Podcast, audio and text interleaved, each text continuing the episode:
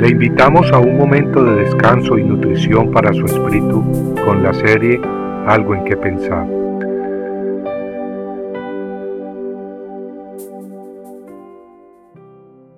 Ciertamente todo sacerdote está día tras día ministrando y ofreciendo muchas veces los mismos sacrificios que nunca pueden quitar los pecados.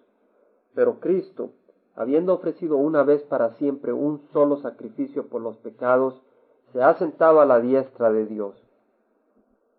Las palabras anteriores encontradas en la epístola a los Hebreos, capítulo 10, versículos 11 al 12, hablan de la suficiencia del sacrificio de Cristo, un sacrificio ofrecido una vez para siempre. No, ya no es necesario otro sacrificio. La Biblia nos dice que con una sola ofrenda Dios hizo perfectos para siempre a los santificados, indicando que donde hay remisión de pecados no hay necesidad de más ofrenda por el pecado. Ser santificado no quiere decir que nuestras obras impresionan tanto a Dios que Él nos declara santos. Ser santificado quiere decir ser separado de las tinieblas de este mundo y ser apartado para los propósitos de Dios. Habiendo sido librados del castigo del pecado, las escrituras nos instan a que nos acerquemos a Dios con corazón sincero, sin titubear, con certeza y con fe. Ya no es necesario temer, pues venimos a Él purificados por el sacrificio de Cristo en la cruz. Todos los que han aceptado esa salvación, ese regalo por medio de la fe, todos esos son santos. Santos no por nuestros grandes esfuerzos, sino santos en el sentido bíblico, es decir, separados y apartados para el reino de Dios. El mensaje es claro para aquellos que escuchan la palabra de Dios con la libertad que da el Espíritu Santo. Y si Dios mismo nos da la libertad, ¿quién buscará justificarse ante Dios a través de sus propias obras? Únicamente aquel que está ciego. Pero Dios tiene poder de romper las tinieblas con su palabra. Amigo, no es necesario que paguemos penitencias por el perdón de nuestros pecados. No necesitamos cargar estatuas, decir veinte oraciones o arrastrarnos por la calle hasta sangrar las rodillas.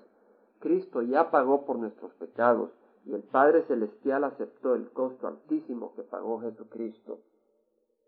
Lo que Dios nos pide ahora no son obras de acuerdo a los principios de este mundo. Él desea que le demos nuestras vidas completas, él las toma entonces para sanarlas, transformarlas y bendecirnos. Él también nos hace partícipes de su obra redentora en la tierra, usándonos de acuerdo a su santa voluntad y su gran amor. Cuando permanecemos en Jesús y su palabra, el Espíritu Santo produce el fruto que solamente Dios puede producir en nuestras vidas, fruto para bendición de otros y para honor y gloria de su santo nombre pero debemos entregarle nuestras vidas completas. Algunos están dispuestos a hacer penitencia y sentirse así justificados del pecado, pero sin entregarse completamente a Dios. Pero la verdad es que un par de oraciones, una visita a la iglesia o una limosna no basta. El Señor desea que vivamos completamente para Él.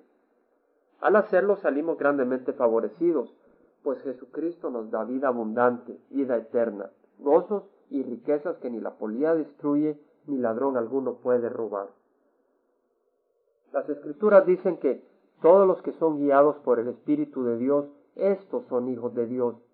Y el Espíritu mismo da testimonio a nuestro Espíritu de que somos hijos de Dios. Y si hijos, también herederos, herederos de Dios y coherederos con Cristo compartiendo algo en que pensar, estuvo con ustedes Jaime Simán. Si usted desea bajar esta meditación, lo puede hacer visitando la página web del Verbo para Latinoamérica en www.elvela.com. Y el Vela se deletrea E L B de verdad E L A donde también encontrará otros materiales de edificación para su vida. Puede también escribirnos a El Vela Pio Box 1002 Orange, California 92856, Estados Unidos. Dios le bendiga.